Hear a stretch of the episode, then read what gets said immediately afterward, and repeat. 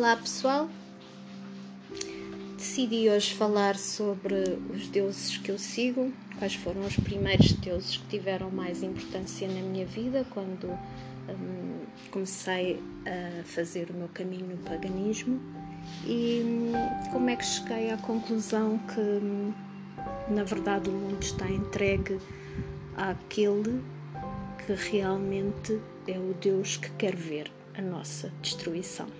Vamos lá, pessoal.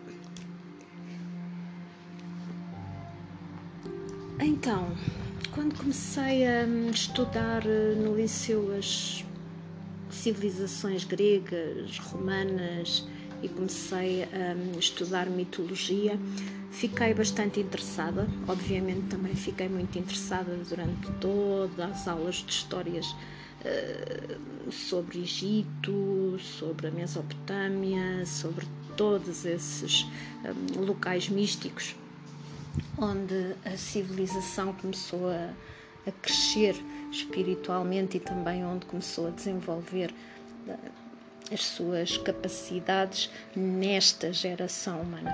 Por que eu digo nesta geração humana? Eu acredito que neste planeta já tivemos mais, um, digamos, eras e, e esta será talvez a quinta ou a sexta, não sei, provavelmente a quinta, eh, mediante alguns eh, escritores do oculto, estamos na quinta era.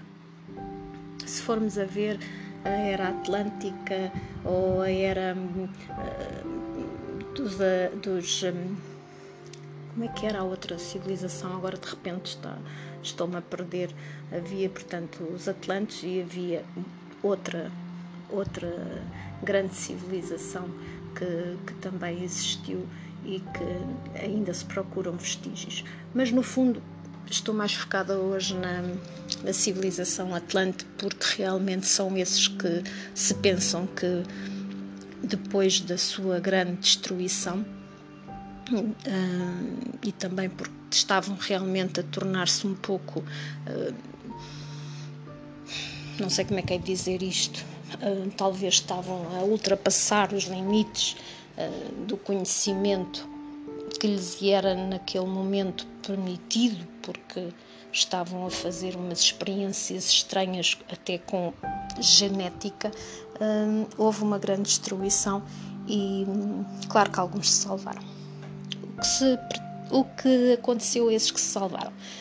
Muitos talvez tenham ido para a zona do Egito, outros para a zona onde foram encontradas as ruínas incas, e, e é assim que esse conhecimento que eles tinham começou a ficar gravado, digamos, na pedra.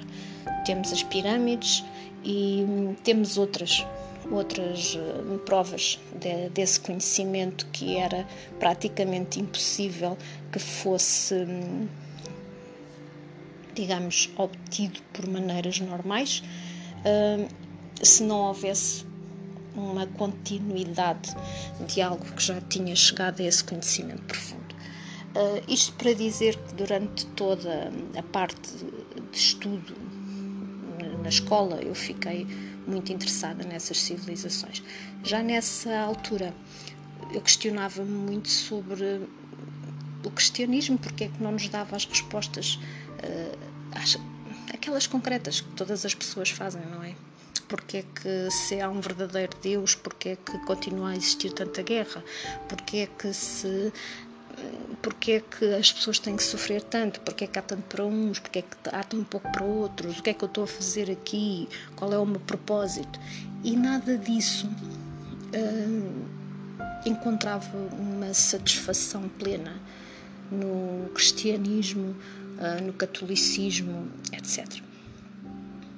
Claro que, obviamente, o caminho de procura leva-nos a um caminho mais espiritual, e quando depois comecei verdadeiramente a acreditar nos deuses antigos, um, comecei a tentar localizar-me e a tentar encontrar-me dentro da minha herança genética e dentro da minha herança um, cultural. Foi quando me liguei para os deuses lusitanos Um, já tinha lido sobre, obviamente, a fraternidade branca, sobre tudo isso, sobre os deuses hindus, sobre deuses romanos, deuses gregos, deuses. tudo isso. No entanto, ainda não me, não me diziam assim grande coisa dentro das minhas células. Eu precisava que isso tivesse um eco muito forte foi quando comecei a procurar os deuses nativos da Lusitânia, como Nábia, Trebaruna uh, e, e como outros que, que, acompanharam-me durante algum tempo. Durante algum tempo hum, formei um grupo que eram os deuses da, os deuses da Lusitânia. Uh, começou por ser deusas da Lusitânia, depois foi, passou para deuses e deusas da Lusitânia, um, e, e, comecei realmente a dar a conhecer também a nossa, o nosso legado uh, através da espiritualidade lusitana e através desse modo de conectar-nos com as forças naturais da nossa terra, um, usando esses nomes uh, lusitanos. No entanto, um, realmente a EKT começou a entrar no meu caminho.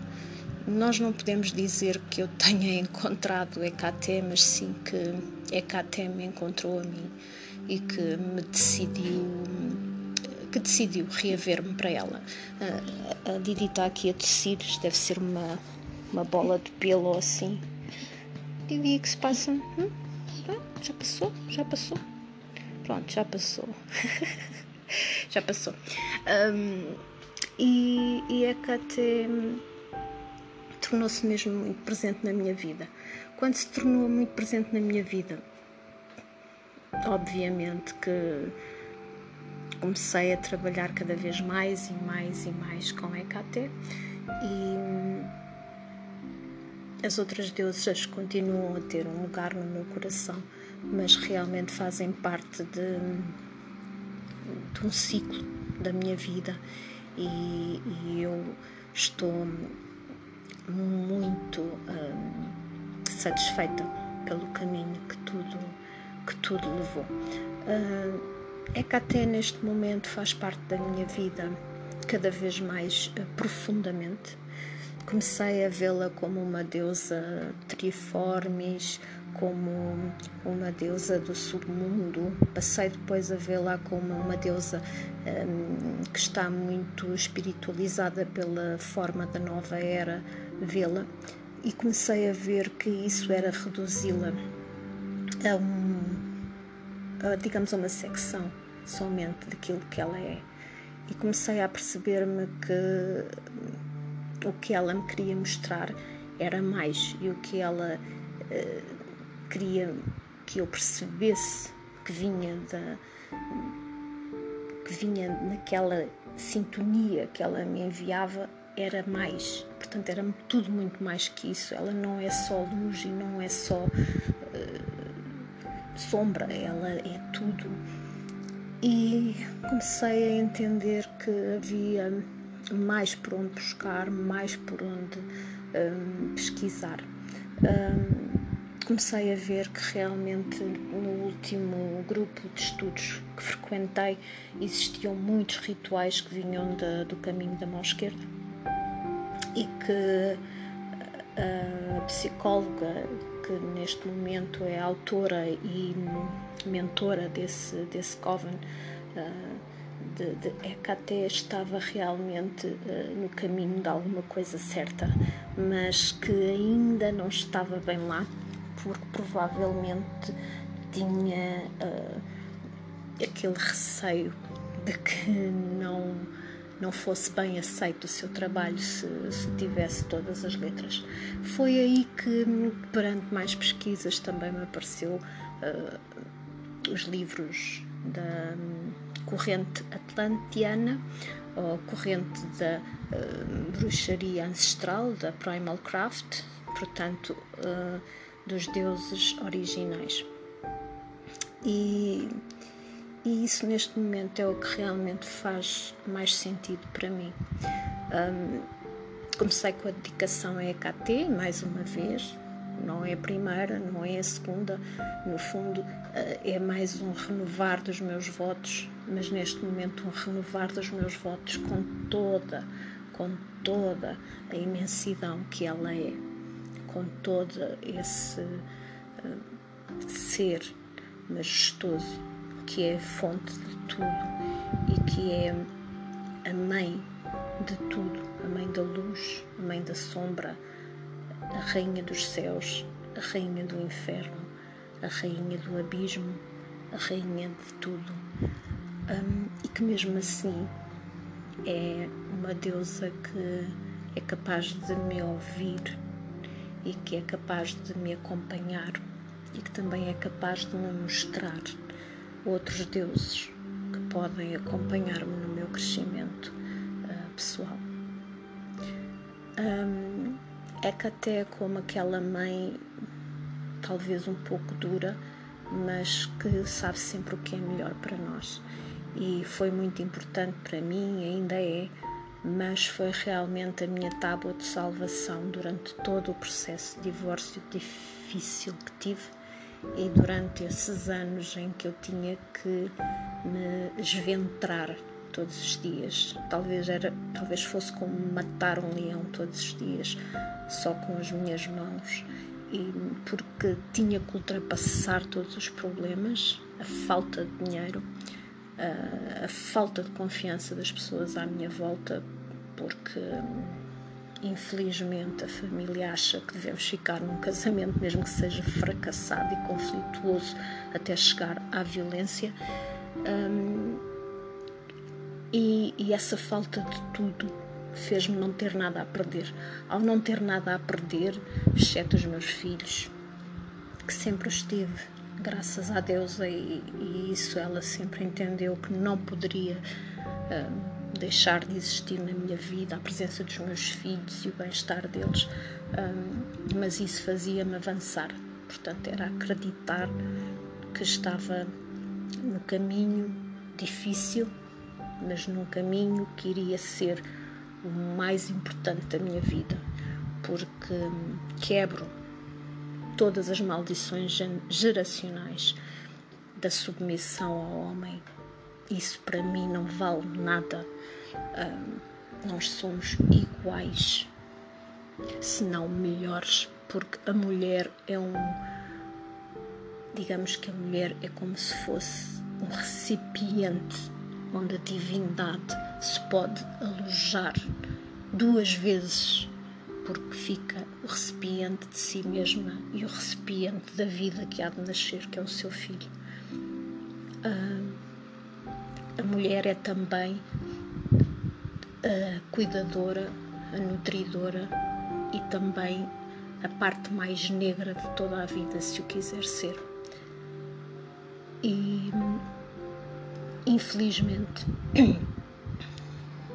tem que se quebrar essa maldição geracional que, que existe para que, por exemplo, a minha filha tenha uma vida diferente e que consiga ser sempre livre no seu pensamento, ser sempre livre nas suas ações e que se sinta sempre o foco da sua própria vida.